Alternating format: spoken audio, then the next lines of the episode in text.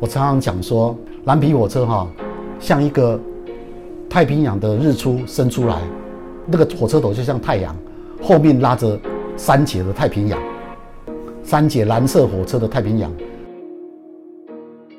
Hello，大家好，欢迎收听平平有奇，我是 Chrissy。今天的节目内容为一起来开讲系列，演讲主题：南方之南的铁道旅行。承载着历史记忆的蓝皮火车究竟有哪些魅力之处呢？本次演讲将由作家刘克襄与我们分享。刘作家对于土地、自然的热爱，透过写作传达并记录台湾这座岛屿的美好。讲座内容从小站特色、铁道旅行中发生的趣事，到谈及对未来发展的期盼，展开一场专属蓝皮火车的解忧之旅。现在就让我们一起来开讲。那我这个题目一开头做一个副题，那要向郭汉城啊这位老兄致敬，是因为当年解忧火车虽然是我提出这样的一个想象，但真正的实践，把这个解忧火车南回列车带出一种实践活动，然后造成今天。现在变成说大家非常注目的一条旅行观光路线，啊、真的是郭汉城先生他他有很大很大的贡献哦。那我只是把他的这个想法，呃，再把它彻底的执行。当然，这条路线我做过很多次，那容我今天就用这个议题来跟大家用一种比较仔细的方式来导览。那这种仔细的方式是，我尽量把会停下来的原则上的每一站，我的经验来跟大家啊、分享。那我现在就开始今天的演讲，我看我对了按对。那这是今现在的访寮车站终于改建比较成功了。先给各位看我以前看到的访寮车站长相是什么样子。哦，这个比较没有美学的。访寮车站是以前大概四五年前还是这个样子，但是现在看起来有一点点温暖的感觉，尤其是看到新的之后，就开始怀念旧的。那旧的我最怀念的是这一位阿婆，但阿婆应该已经已经不在那边卖了。我真的非常怀念她，因为嗯，你看她卖的这个莲雾有有叶子跟没叶子，那一包有叶子一包五十块嘞，哦，那个还是三十五块，我记得便宜到我真是不敢相信。那后来我就帮他，我们买了这个莲雾以后，就跟他聊了大概快要两个小时，关于怎么种莲雾，他十七岁怎么种莲雾的故事啊。那这个都是以前的记忆的，我就只是带出来，也向这位阿婆呃致敬，很怀念他在那边卖莲雾的日子啊、教我黑珍珠莲雾怎么栽种。接下来开始进入月台的故事。这是台湾唯一的地零月台，零号月台。广播不会讲第几月台啦，那我第几月台、第一月台、第二月台，他不会讲第零月台，也讲零号月台啊，要讲零号月台。那为什么枋寮会有零号月台？因为将来会有一个高架的桥通到枋寮的时候，嗯，这个零号月台就会消失。它现在只是暂时性的出现。那为什么会会取零号而不取三号、四号？因为它是在一号之前，啊，不晓得怎么取，所以就叫零号啊，这是比较有趣的。台湾唯一的零号月台现在在访寮，啊，我们通常进去以后，好像是在第一月台、第二月台会搭，就是蓝皮火车。那蓝皮火车就是这样子的一个长相。我常常台铁说啊，这个长相有什么好让你很惊艳喜悦的？我常常讲说。蓝皮火车哈，像一个太平洋的日出升出来，那个火车头就像太阳，后面拉着三节的太平洋，三节蓝色火车的太平洋，所以是这样的一个意象啊。蓝皮火车的意象不只是它是一个慢车里面的结构而已，还有一个就是它的意象是一个太，呃太平洋的呃日出升出来的时候拉着三节的火车啊，这个是。我自己的一个比较文学性的文青的想象啊，老文青的想象，这把戏哈，这里这里一样好你看到。然后搭蓝皮快车的时候，当然最好不要节庆假日，这样你比较有时间可以做这样子的一个一种比较悠闲的旅行啊，穿个短裤，然后就这样去。最惨的是有一次去年的十月十号，我那个抢的时候，那是我还没到的时候，那个访寮车站前面已经有五辆游览车，每一个人进来的时候都领便当，因为为什么不领便当？因为大家旅行路线大概都是这样，从访寮出发，通常都会在金轮下车最多，然后在陇西或太麻里下车比较少。但不管在哪里下车，因为中午都没有便当，所以通常便当都会在访寮就发给你。那发给你，有的人就大概也没事做，就开始在火车上就开始吃便当了。所以你就会看到这样的吃便当的一个一个样子哈。然后吃便当是这样，呃，反正就是假便当起来呢。但是如果不是假日的时候，你比较能够从容的进到车厢里面去看到一些，我个人觉得比较有趣的那些画面啊，譬如这种，呃，我们常看到老式的绿皮的呃沙发啦，啊，或者电风扇啦，啊，像这个都是比较有有趣的一些画面，包括这个门，哦，这些比较手把比较是，呃，比较旧式的手把，然后。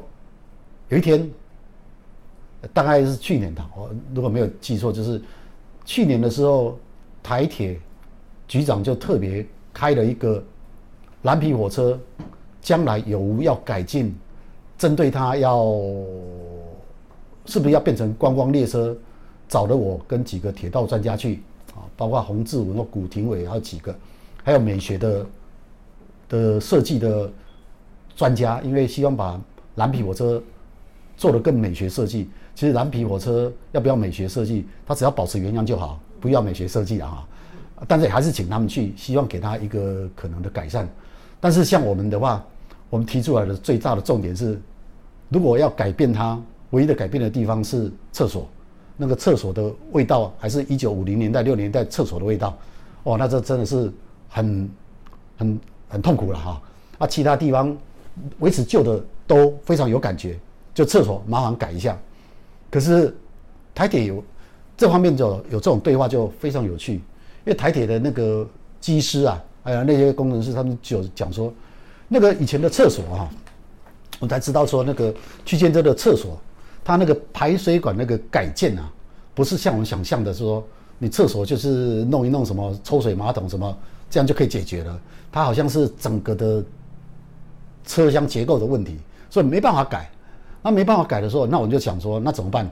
如果如果厕所问题不能解决，你坐这种蓝皮火车，虽然你可以浪漫的回到一九七零年代、八年代，可是你不想闻到一九七零年代、八年代厕所的味道啊！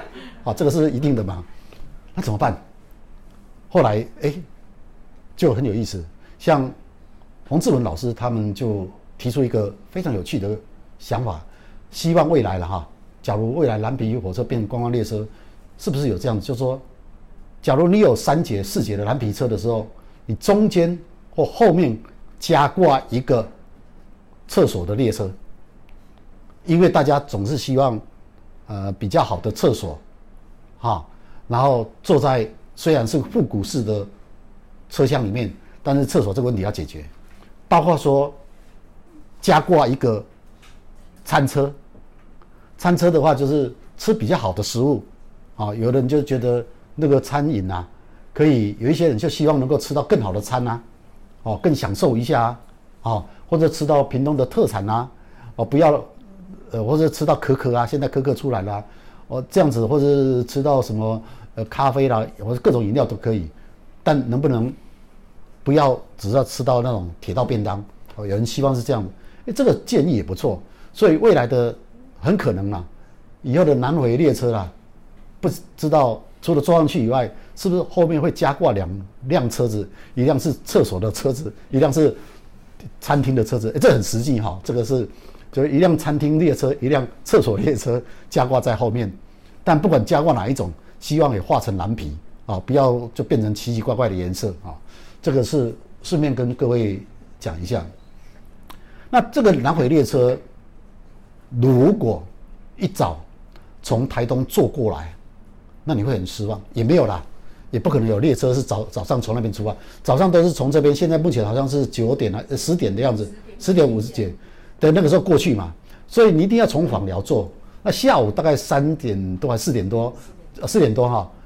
其实我呃四点多从台东，可是我是建议说四点多的时候那一班如果可以的话，但这个很困难了，因为四点多如果是冬天的话，坐不到一个小时天就暗下来，那这不能看太平洋的啊。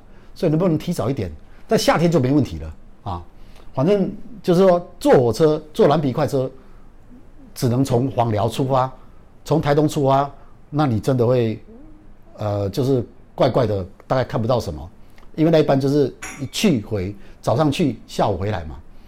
那出发的时候，第一站一定是加入过来是内师，啊。那加入内师这个，你上网查的资料，加入就是以前的空军那军队的一个总主战嘛，所以那地方的广场很大。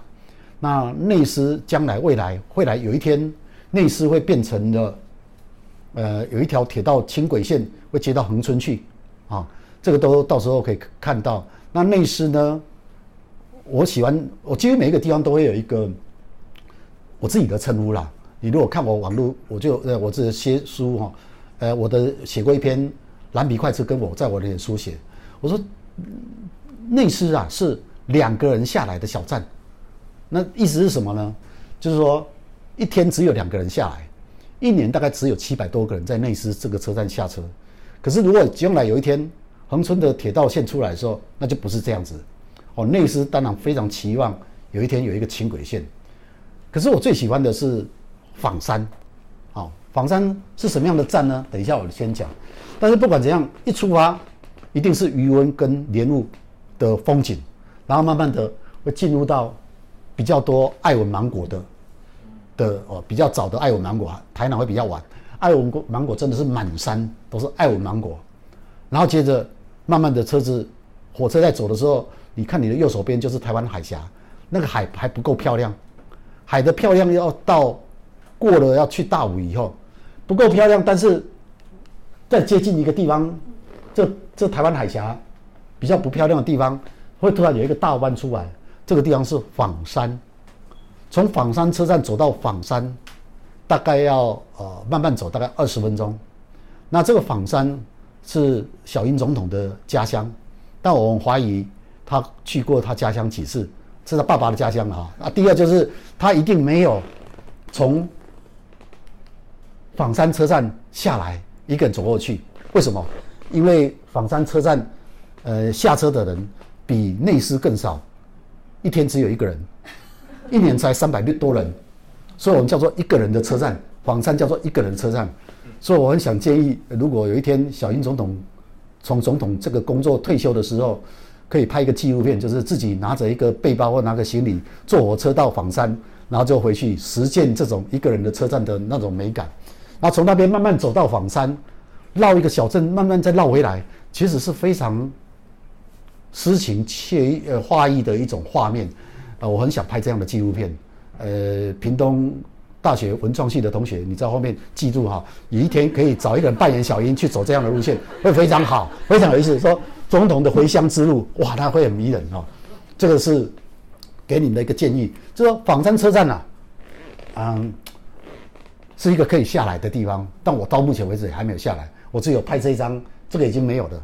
好，那这个车牌非常有趣哦，你可以注意哦，它前面是内斯嘛，我刚刚讲过，有没有看到一个地方叫古庄？二十六公里以后古庄，但是现在古庄没有火车停下来啊，这也有趣哈、哦，没有火车可以停下来啊，这是一个大家可以注意的。呃，南纬线啊，有有那种几个叫做传说中的小站。啊古庄是其中之一啊，传说中的小站。所谓传说中，就是说曾经有火车停过，现在没有火车的啊，就是传说中的。它有三四个啊，这个古庄是最大的一个，也是最后消失的一个啊。好，这就是仿山车站，刚好一个一个台湾组的朋友，这是公务人员，就站在那里，所以我就拍他了。这个枋山现在要重新再改建，要建得很大很大，哦，就建得非常好。也许要变成观光旅游景点了啦，所以也许也也许是因为小英总统是这里的，所以他就把它做好。总之呢，这个地方啊、呃，我不晓得，可能现在还在兴建哦。我如果印象没错的话，大家鼓励大家访山，就算没有坐蓝皮快车，偶尔也可以去一下啊。我是觉得是一个很值得未来的一个非常重要的景点，不一定要做到金轮，不一定做到陇西，做到访山，可以创造。我是我自己有一种东西，就是说小站的大旅行。访山是一个可以小站大旅行的地方。什么叫小站大旅行呢？从小镇访山下来，不是走进访山的小镇，而是走进访山的爱文芒果的山坡里面，看看有没有可能。因为我觉得可可正在出来，可以去走逛到可可的庄园。我正在想这个问题，好，不晓得有没有可能，还没有是？目前那边还没有，还没有哈。我在我在想要找这个东西啊，如果没有，可能还有其他东西，我我稍微再点到。因为从访山开始，就开始会进入落山风跟山洞的环境哈，这个是一个，啊，就是开始进入所谓的热带的森林，南部的森林，这是跟北部不一样。那仿山溪呀，我常常讲说，火车进到仿仿山溪的时候，因为不但仿山溪出来说，仿山溪有三宝，仿山溪的石头，仿山溪的西瓜，啊，还除了爱文芒果以外，突然间忘记什么东西，它枋山溪有一些特色的东西啊。呃，是我我们在坐蓝皮快车的时候可以去注意的啊，有一些内容，还有包括经过长长的隧道的时候，在荒野的时候，我常常讲说，因为进去的时候，火车进到那个山洞里面，非常的吵，因为那个车窗又不能拉下来，以前车道里面还有煤油烟味道，那很吵的时候，你唯一可以做的事情就是，第一就是拿出手机来开始录音。因为那个火车的声音，你大概再听不到那种声音的啊啊！第二个就是，但气味不晓得能不能捕捉，就没有烟的味道啊。另外一个就是闭上眼睛开始想，想这样子上面的，嗯，尤其是从荒野再进去，有好几段都是火车进去都要四五分钟的时间才会出山洞。那出山洞的时候，我常常会跟他讲，上面就是大武山区，大武山上面的大武山。虽然我们火车进去很长很长很长，可是你要想想看，很长很长的时候，这个森林这么的广阔区域才会有云豹的出现，云豹的栖息的环境就是这么好，所以我们进去就想象着云豹这样。假如我有云豹还在的话，云豹在这样的地方生活，这样的大武山，我们就算火车穿过长长的山洞，我们也甘心呐。啊，这个是我自己的一个诠释的角度，然后。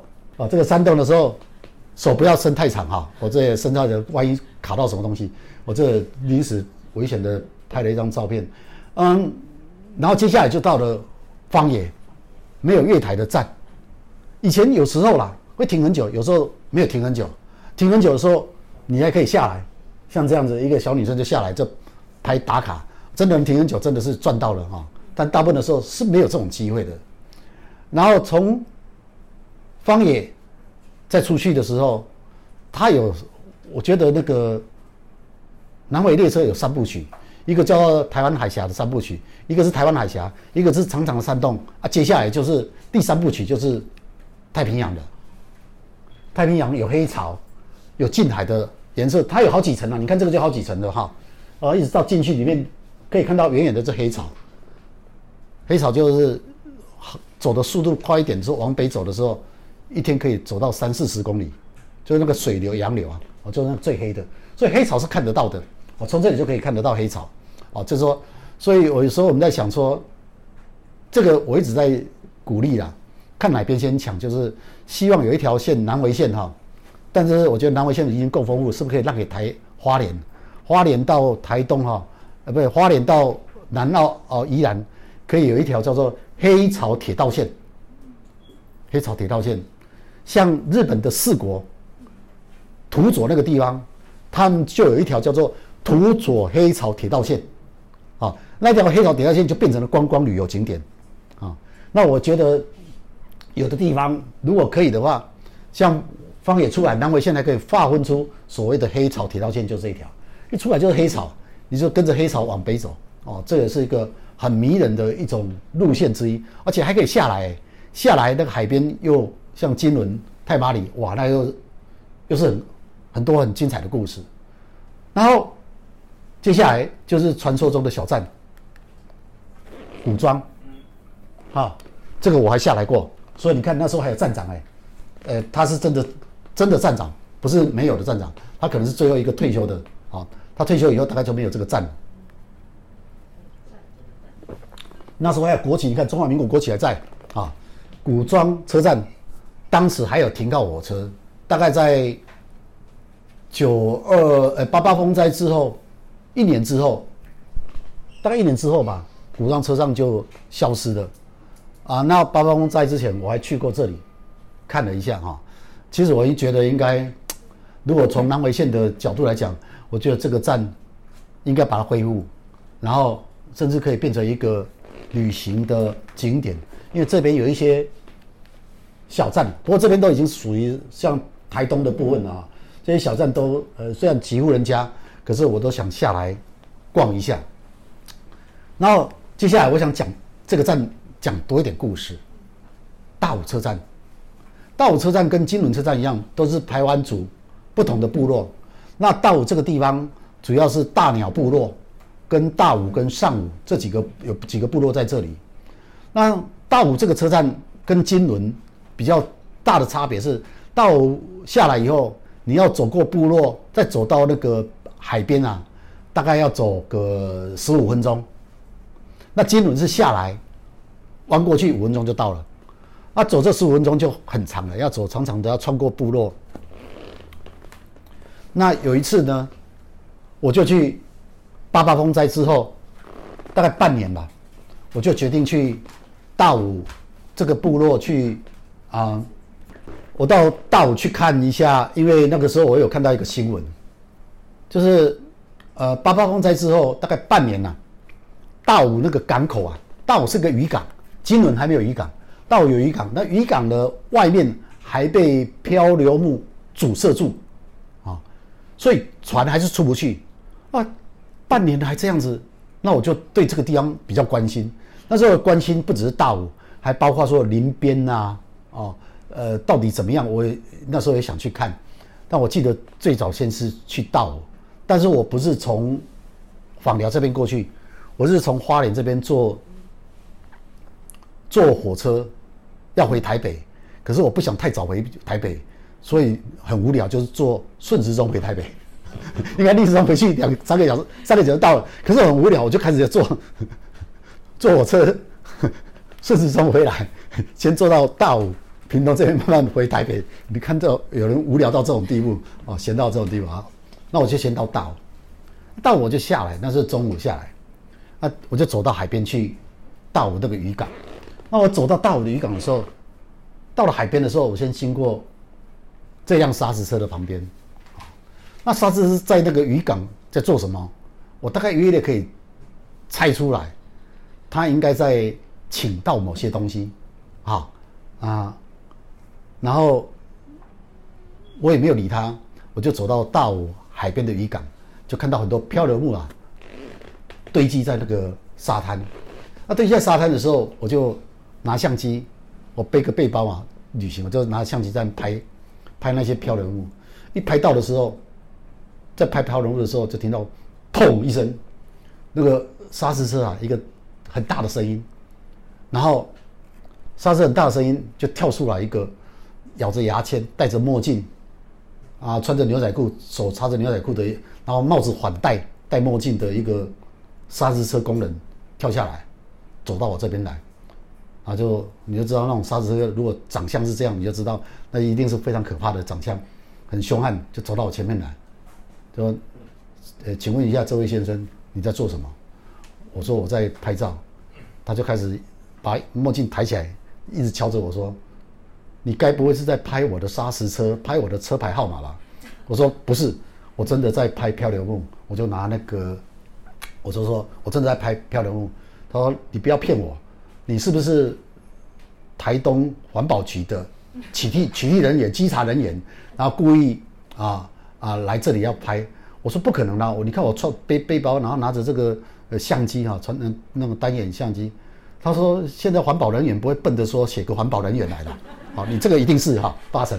我只好把我那个数位相机的所有画面都给他看，我看完，嗯，确定是没有了，啊，他才相信说好，暂时相信你，然后他就往回走，然后往回走，他爬上砂石车，然后突然间回头问我，请问你，你到底要来做什么？我说没有，我就很关心那个八八风灾，说我在这边拍漂流木啊。他说这样子啊，他说哎，先生，你要不要坐我的砂石车？我们到山上去看一下，我给你看一下八八风灾到底什么样子。我说我不行了，我要半个小时以后还有一班自强号要来啊，我坐了那一班车我就要往北走，我不可能如果没有坐上那一辆，我可能要三四个小时，搞不好今天啊就要很晚回去。我说不行，啊没关系，你放心。半个小时，我车子上去以后，半个小时我把你准时送到大武车站，让你坐上自强号，安准时送安。哎，我想一想，好吧，既然这样子，我就坐上去了。哎，就这样子莫名就相信一个砂石车的功能。好，那上去那个砂石车，哎，你知道他走上去不好走哎。你你如果上次就知道，上去以后就放两个柴桶、柴油桶在那里。哦，我说这个怎么上去？他马上就铺了一个硬纸板在上面，说你躺在上面就好。所以我是这样躺着，拿一个抱着我的背包，然后就一个安全带绑着。好，那个画面是这样子。我在那个砂石车上面呢，我还拍了这张照片，就那个工人。我上去以后，他就跟就比一个耶，好像抓逮到什么东西，高兴的要死。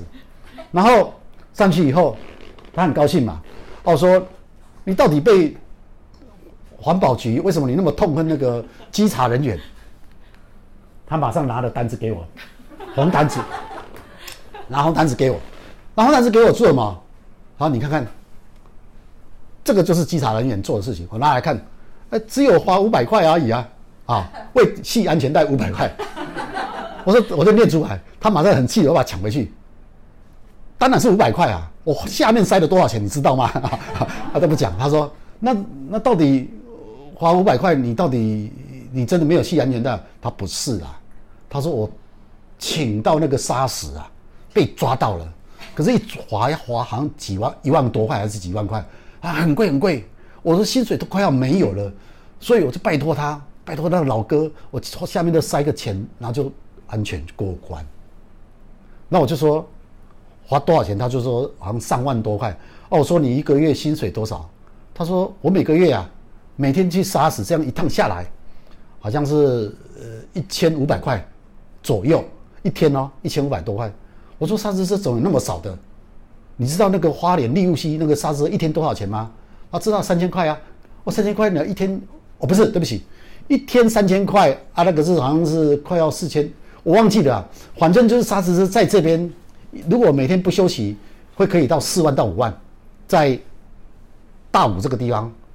开车到大鸟去，可是如果在立雾溪那边可以快要到十万，你只要载着砂石往北走，走那个清水断奶过去，所以他说，所以我就很好奇问他，啊，你为什么不去立雾溪？你为什么要在大武？他就跟我叹一口气说，哎，我是大武这个地方，就是上武那个地方的人，那我如果去，那这里谁来载砂石？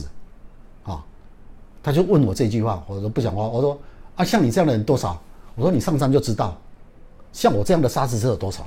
好，我们就不到，大概不到，大概不到十分钟吧，车子就一上去，上到一个地方，我真是吓到了。带我到山上的地方，这样的沙石车二三十辆，全部在一个，听说是土石流在八八风灾冲过以后的一个荒山，全部都是这种砂石车。灰尘弥漫，然后他也就加入行业去做什么？去载砂石，每一辆都载着砂石再往下走，往下到哪里？往下就是到一个平台东县政府指定的地方，把砂石丢在那里再上来。可是呢，他中途他就开到港口那个地方丢，那为什么呢？我问他为什么要这样丢？他说：“哦，我如果再再到那个废弃场去丢，再来。”时间太长，啊！但我说你为了要赚这个钱，哦，这样子，这样好吗？他不是啊，因为他说哦要抢救，他说他是在抢救，丢在这里会比较快，因为可上去一天就可以运，譬如说运个三四十趟，钱一样多啊。可是我可以运三四十趟，可是我运到那边再来，我可能运个二十趟，可是运不完啊。他说你知道，当下一次的八八风灾类似的风灾再来的时候，如果这些沙石没有运完，下一次的土石流来，大鸟村都不见了，搞不好连大武村都受到影响，大武港口受影响。所以他的理由是这样子。好，那到底这里到底是怎样呢？他说那个后山啊，一排长城，用这种沙石堆出一排长城，怕土石流下来，然后他把这前面的这个地方很多地方的土石都全部把它移走，三四十辆哦，每天来工作，做了半年都还没移走。然后这是他下来的地方，下面就是大鸟村，这边都是沙石，他要把这个沙石挖掉，不把它挖掉的时候，土石流来的时候再冲下去，把这个整个村子冲到大海去。所以他当时讲说，他为什么在我上来这里？他说：“你既然来要拍照，要来报道，是不是也让你知道这样的情形？你可不可以也写文章，去把这个消息传出去？因为说都没有人来这边报道。”我们希望这个消息能更多人知道，所以他专程载我上来。你看有这样的司机耶，哦，听了真的热血沸腾，很感动。然后，哎，他真的大概二十几分，他就把我送回那个大武那个，呃，要到大武车站，就回到街上。回到街上，他就停在这里，我印象很深刻。为什么停在这里？他突然间半路就停下来，他停下来说：“啊，对不起，我忘了我们的。”砂石车啊，不能开进大武车站啊！从这里走到大武车站，大概还有呃大概五百公尺左右了哈。那你还有大概五六分钟，你可以用跑的，绝对来得及。哦，我就从那里开始跑，还好还是搭得上啊。这砂石车不能进到火车站啊，这个要记得。这是我在大武遇到的。大武是一个也值得下来参观。旅行的地方，你也可以去大鸟村去看看那个那个土石流后的灾后的现场。现在目前不晓得是什么样子，可以看看八八风灾对一个地方的村落的影响。好，接下来从大武会经过一个地方，大概过两三个山洞以后，会有一个景点。我每次在车上都叫人家讲说，这时候你开始要向右，开始看对着这个海，只要出山洞，你一定要拍，设法拍到一个地方。全台湾目前，就是至少在去年以前，被号称为最漂亮的景点，啊，就是多良，啊，哎，我带了好几次，呃，都叫人家过了三个山洞，大概三个还第四个的时候，你一定要开始拍。哦，还好现在大家都有 iPhone 手机，大家就按着 iPhone 手机一直拍一直拍，所以几乎每一个人都拍得到，就算三岁小孩他也拍得到啊。我就看过三岁小孩拍到，那这是三岁小孩。一个爸爸叫他手指的那个地方，他爸爸拍到这样的画面，这简直根本就是神隐少女的画面，就这样拍到这样子，真的厉害啊！好，当然最好是自己有一天就在多良车站下车拍，那就可以拍得过瘾啊。但也不只是拍啦，也有人是干脆在多良车站的上面拍我们啊。也常有人说，你到左边看的时候，你会看到那个月台上面，车站的上面阳台现在已经变成了拍照的景点啊，周围有时刻表。几点几分会有一辆从北边过来？几点几分有一边从南边过来？大家喜欢开什么？拍那种火车经过那个红色的栅栏的月台，以及太平洋，啊，这样把它当做最漂亮的景点。连香港人都喜欢拍这种照片，你就知道 iPhone 手机的打卡已经变成一种，已经是未来的一个趋势哈啊！但这个地方会变成拍照景点，是以前铁花村的一群台湾好基金会的人，那时候跟我们去探勘。就把这个地方建立出来。那我自己是一直希望把多良跟接下来的下一个站，叫做金轮这个站，变成一个走路的 O 型步道的一个非常好的一个走路的一个世界，一个一个一个 O 型大路线的一个健行的路线。那这个路线，等一下我们到金仑的时候，我再来讲。因为我们每次到金仑，我都不晓得去哪里，除了看海，就不晓得要去哪里。啊，村子大家也不会逛啊。另外一个是到海边，如果天气很热，像夏天的时候，啊，有时候不要夏天，像这种天气去大太阳的时候，你根本不知道在金仑那个地方，那个海边，你不晓得做什么，拿个伞在那里，也整天看海看久了，你也会腻了。就算它再怎么漂亮，就算是黑潮，哦，比黑草更黑的黑，你也看都会腻了啊。好，于是我们现在来谈金轮。台湾主说打个蛋的地方，啊，打个蛋就是睡觉打瞌睡的地方。金轮现在已经变成了哦，至少解忧火车一天旅行里面大家一定下来的地方，因为下来的时候，我们至少这边可以耽个呃三四个小时。接下来到了四点的时候，有一班火车会来到这里，你再坐这班慢车或者坐莒光号快点回家。所以金轮变成大家很想停靠的地方，当然也可以在大武，也可以在太麻里，但是最好的是金轮，为什么？因为金轮一下来就是海边。另外一个是金轮下来这个广场，现在通常啊，如果假日的时候，通常都会有一些三四辆的那种蓝色小发财车，载着当地的物产来贩售啊。那这三四辆有的是有的多辆来的哦，有多辆车站来的。那也有的是旁边的，也有的是旁边山区，反正都有三四辆。那金轮其实在以前，我听说了，当地人就跟我讲一个故事，就是在一九七零年代、八零年代、一九八零年代的时候，其实这是一个非常非常热闹的部落，排湾族最热闹的最大部落。从车站出来就是一个夜市，热闹的夜市，在周末的时候，一路可以排到台那个叫做台九线、台二线。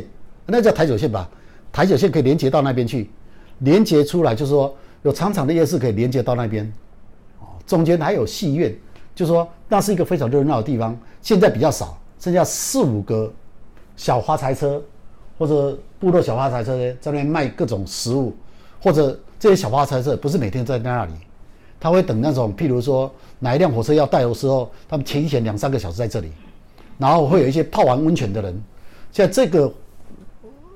解忧火车，我刚刚讲的解忧火车，最吸引人是中南部的，呃，南部的一些像台南、高雄喜欢泡温泉的人，就来金轮泡温泉，然后金轮的这些泡温泉的业主都会用小巴把你们送去洗温泉，然后再把你准时送回来这里，然后要走的人就在这边买一些货物再离开，啊，这个是这个地方的一个。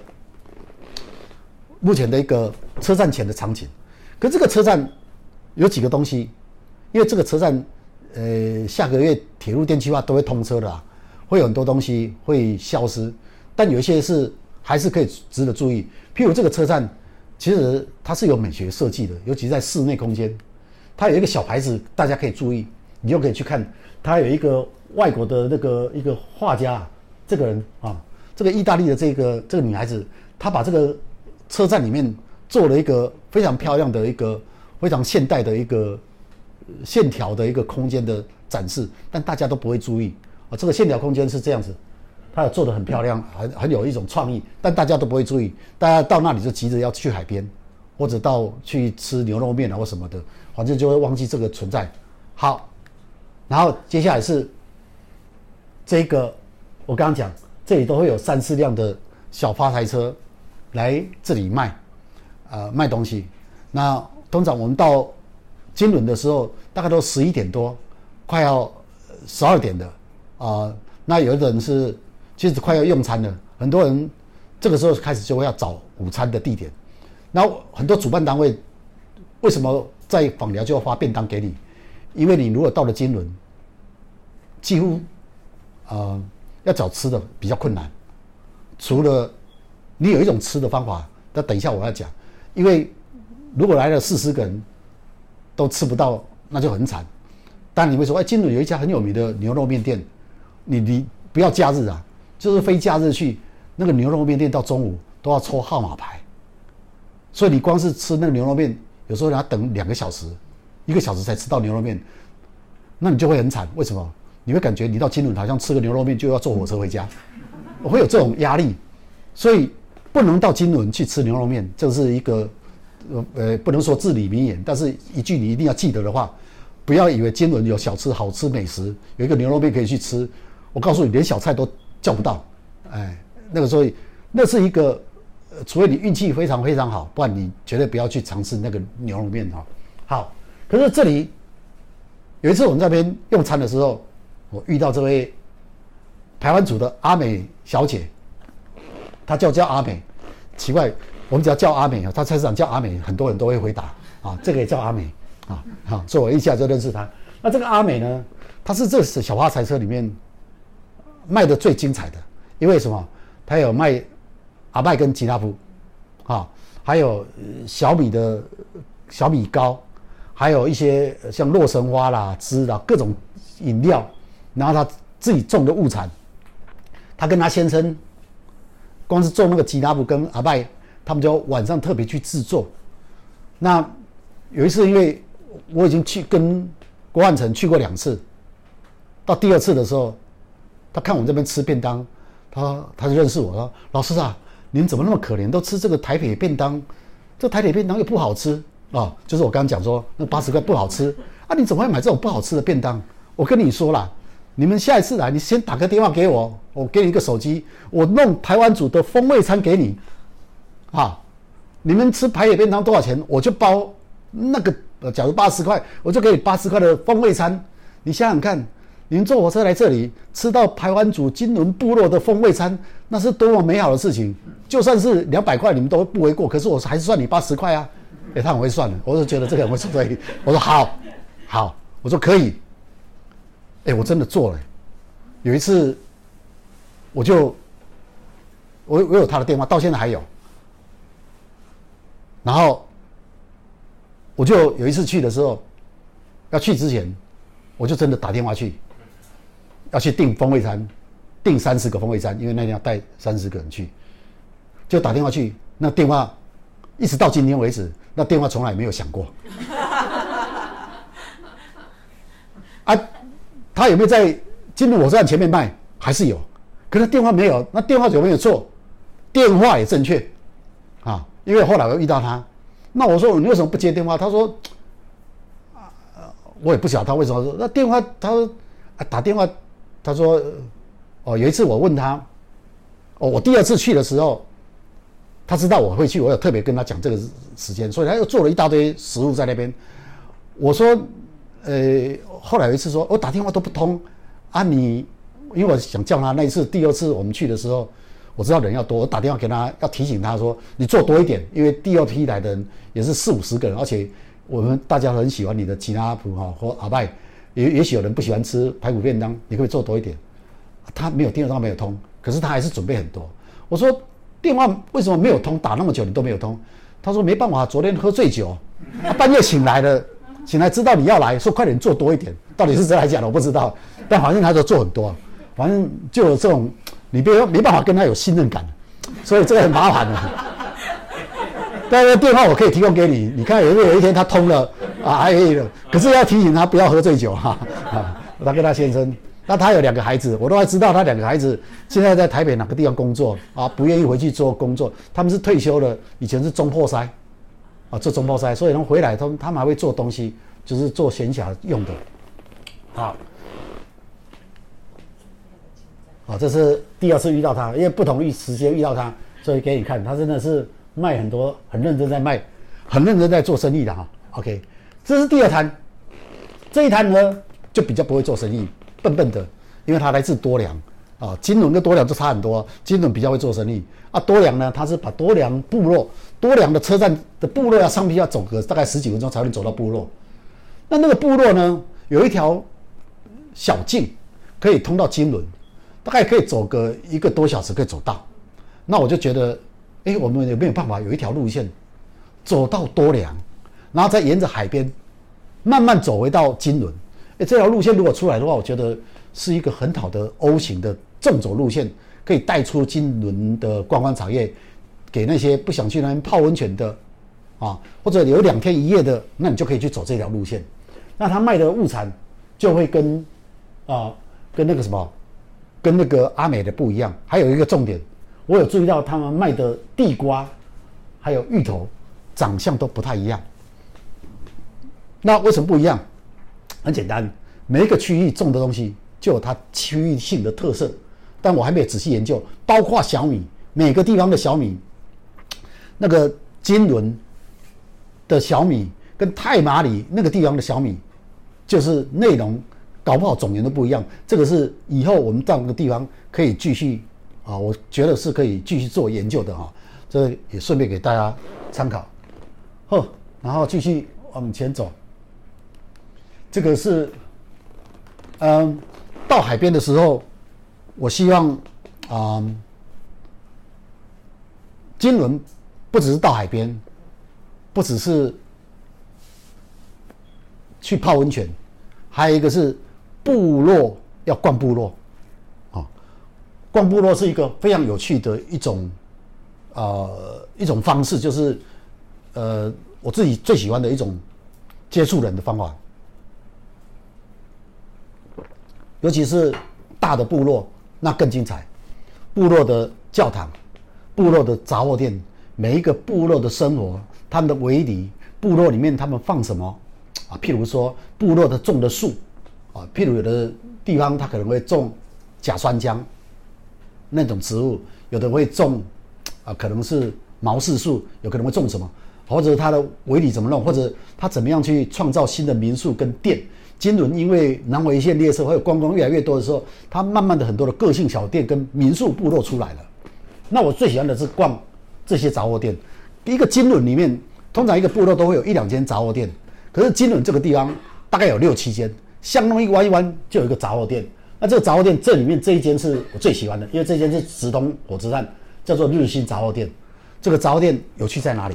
尤其是到这里的时候，其他的我不知道啊。这一个杂货店。我就看到他在卖一些什么，他自己也会卖一些物产，当地的物产就摆在那里卖，好啊，卖这个的时候，你有没有看到那个小格柜子里面还有辣椒，小辣椒哎，哦，那时候真的，因为我不吃辣，所以我没买，可是我特别会拍照，啊，给你看一下小辣椒。啊，不是小辣椒了，我 忘了把那个放进来，那个小辣椒之外，杂货店里面通常会有花生牛奶，这就是我喜欢买的。哦，我不喜欢吃辣椒，可是我喜欢吃这个，呃，花生牛奶或者是花生仁汤。那我是一个花生仁汤的达人啊、哦！怎么样达人呢？只要到杂货店，我一买一罐，啊，有不同品牌我就买两罐啊。那你知道 Seven Eleven 的花生仁汤一瓶啊，Seven Eleven 一瓶是四十块，当然 Family Mart 也是四十块。可是进到这种杂货店，部落的杂货店啊，这是部落金轮部落的那个天教堂啊。呃，这个它的品牌不一样，泰山好像二十五块，巧口二十块，花生仁汤人家四十块，他卖二十块，也不会难吃啊啊，只是比较一下，爱滋味的会写没有防腐剂，他不写啊，我记得他不写啊，那么看这样，它叫做巧口，大部分的部落的花生仁汤基本上都叫巧口。阿里山部落的也叫巧口，啊，青青有一种花生仁汤叫青青，那个是当兵的人的怀念的花生仁汤，很多的部落都青青，在苗栗的山区，苗栗的山区，啊，叫做民屋，长得跟爱滋味花生仁汤完全一样，只有那个 mark 不一样，为什么？因为他们用这种仿造型的样子，让你以为你买到是爱滋味，啊，其实它就是民屋，二十五块而已。就是除了四十块的花生仁汤之外，爱滋味以外，其他都非常便宜啊。但是，呃，爱滋味到这种杂货店，它也会变得变成三十五块，甚至到三十三块也买得到。你就知道小七或者是便利商店，它为什么要那么高？它有一定有店面的压力。好，好，这个就是介绍给各位的金轮的两种花生仁汤，泰山。巧口，别的地方还不一定买得到哦。啊，好，好，这个就是教堂，就就不多说了。这部落里面更好玩，就是这个这个部落啊，它有农田很多，所以你会看到农田里面可能会有种玉米啊，种小米啊，种各种东西。所以你在这里可以研究，就是说它是一个农村的部落。也是一个小镇部落，所以你可以看到很多很有趣的内容。你有喜欢研究植物的话，包括种的小辣椒啊，你都可以在旁边就看到小辣椒。甚至现在他们会引进一些什么魔鬼辣椒了，这些很可怕的东西都会会种植。所以走着逛的部落其实是非常好玩的一种旅行，不一定到海边去啊。如果天气热的时候，那也包括了说这家要抽号码牌的牛肉面，就是这家抽号码牌的。我到现在还没有吃过，去了那么多次没有抽吃过，不是我不想吃，是太多人让我没办法进去吃，然后要抽号码牌哦，吃牛肉面还要抽号码牌，真的是呃，我不晓得怎么说，哎，反正就放弃吧。可是我会喜欢吃他的早餐跟午餐，他们有有时候他们叫做早午餐。他们有一个排湾主人跟我讲，这是我们的 brunch。我听到他讲 brunch 的时候，差点都笑出来。我还以为他在讲台湾族语，后来听不是，就是 brunch。什么 brunch 就是早午餐，就是他可能睡的台湾族的年轻人，大概跟老人家比起来的话，也慢慢堕落的了哈。早上醒来的时间比较晚，就干脆就吃早午餐，吃什么？他们的炒面或者什么那种煎蛋啊什么，就这样的早餐。小你看吃的中午十二点，他吃早餐都是小朋友，你就知道这些小朋友台湾族的希望不会放在寄望在这些地方哈。好，他们就在吃，哎，我就这边吃，哎，这个地方就不用抽号哎，很快就有了啊，因为他们吃完就就走了。好，这个然后给你看一下八十块的便当是什么样子，这是台铁提供的。这个基本上，相对于其他的八十块便当的话，它改善的空间要还非常非常大。我不敢再用比较不好的形容，因为怕被霸凌，所以我说它的改善的空间非常非常大啊，还还还有一些可以改善的啊，比如说呃，我们举一个例子，像花莲永哈姆，对不对？它可以用一些比较自己的特色了，这特色也许可以改变啊，比如访寮那个地方，西波马北拜呀，啊啊小鱼干或什么，它可以来来来来做一些。不同的内容，或者说看什么，我不知道了。可以可以有一些东西。好，但一般人到金轮，通常都会到海边。那因为金轮部落是一个，呃，应该说没有什么景点的地方，因为景点不多，除了海边，所以连走进海边那个隧道，啊，那个隧道都会变成全台最隐秘的神秘景点之一。啊，只是个隧道涵洞而已，都变成神秘景点，你就知道这个地方，呃。实在找不到平滑，没有什么景点的平滑啊，反正说冲过这个隧道就是海了啊。那这个大海是大家最喜欢，不管你要孤独的散步，要很快乐的散步，或众人去那边解忧，呃，都可以哈。这是人比较多的时候，也有人比较少的时候，一个人走那很精彩。可这个地方有，呃，这里有好几个故事。我大概好像讲四五个故事。我每次到这里，天气好的时候，我都讲四五个故事。啊，如果天气太热的时候，就叫大家快点去逛部落，或者找个地方喝茶。啊，天气好的时候，我就讲讲故事。譬如说，我刚刚讲说打个蛋嘛，啊，金轮这打个蛋就是睡觉的地方。这里最有名的故事是打个蛋。这里真的有一个民宿叫打个蛋，那个地方是可以住，很贵哦。打个蛋的那个民宿是好像是台湾。有一阵子是台湾的十大民宿之一。那打个蛋的那个年轻人有两个人办，有一个人其中讲一个故事，他排湾组的，他说他爸爸是好像是上，因为那个金轮在往上走，我们现在停的站可能是太麻里，可是往上有一个地方叫做金兰部落，啊，金兰，金兰酱油的金兰哈，那金兰以前有车站，它跟古庄一样。现在已经没有车站了，其实应该恢复了。啊！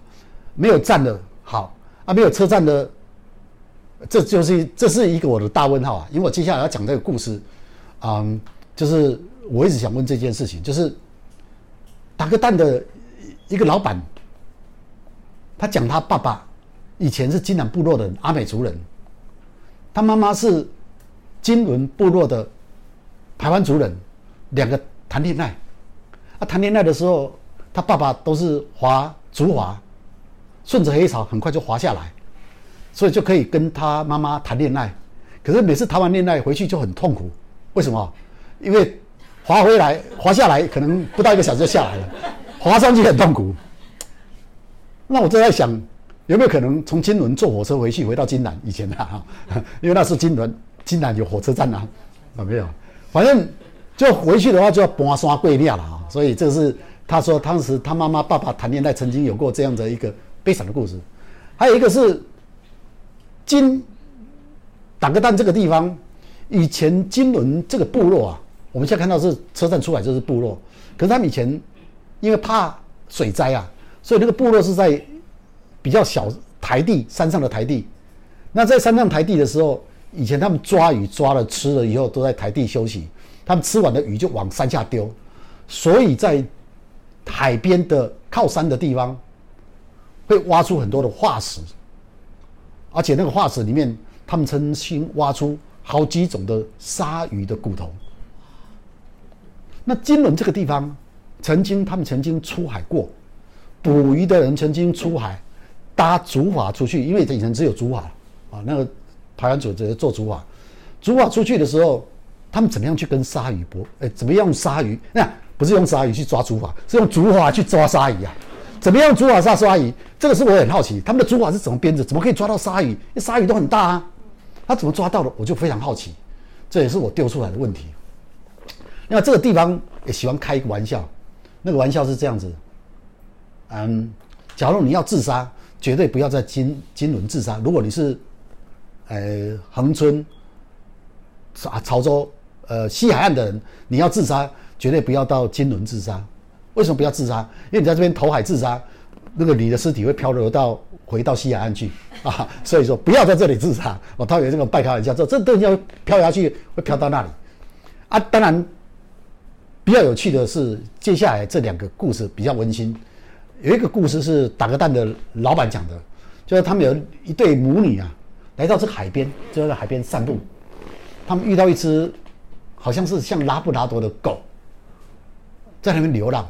不晓谁丢下来，他们觉得很感动，就跟他玩，玩得很高兴。可是马上就要回家了啊，啊，马上要继续往南走，所以他们就跟他告别，告别又坐火车就到台东去。可是，一路上就想着那只狗。结果后来他们到台东以后，又坐火车又回来，就把这只狗找到，就把它带回家。这是我听到的比较温馨的人跟狗的故事啊。啊，接下来这个故事比较有趣是。给看各位看这里，这边的河啊，基本上叫做莫口河。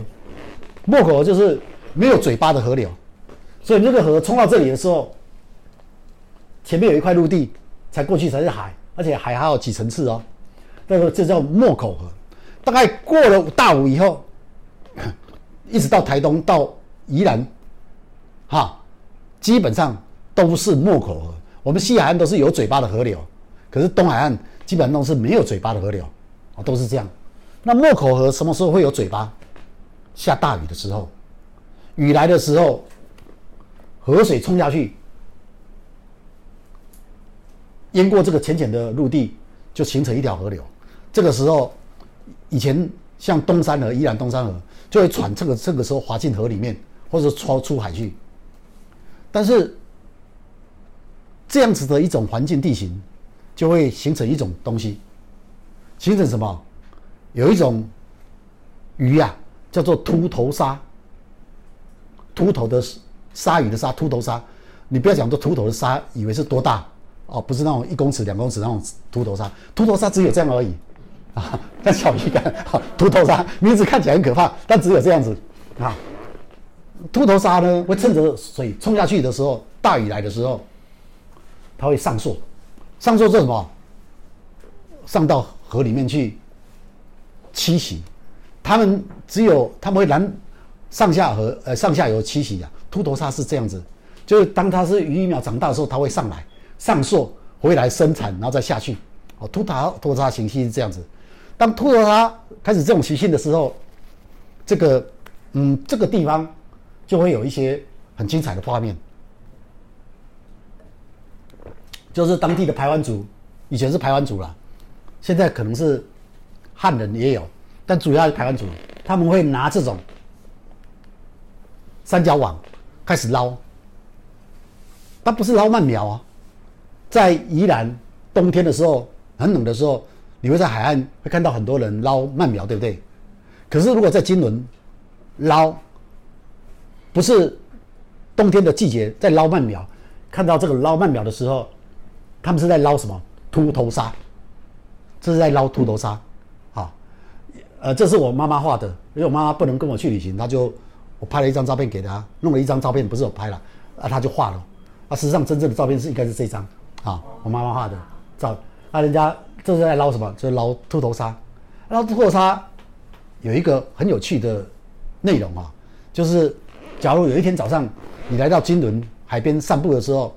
有人在捞秃头鲨，下雨以后，下雨的时候，你可以走到金轮的往南走，大概走个呃大概五六百公尺就走到河口，有的在捞秃头鲨的人，捞秃头鲨不会只捞一天，或者雨来的时候捞，他是会在那边扎营，捞一个半月或者怎样子，只要下雨就在那边捞，啊，有时候睡在营帐，因为明天又下雨，啊，如果没有雨，他就把这些捞出来的小鱼苗拿去卖，卖这种小鱼干。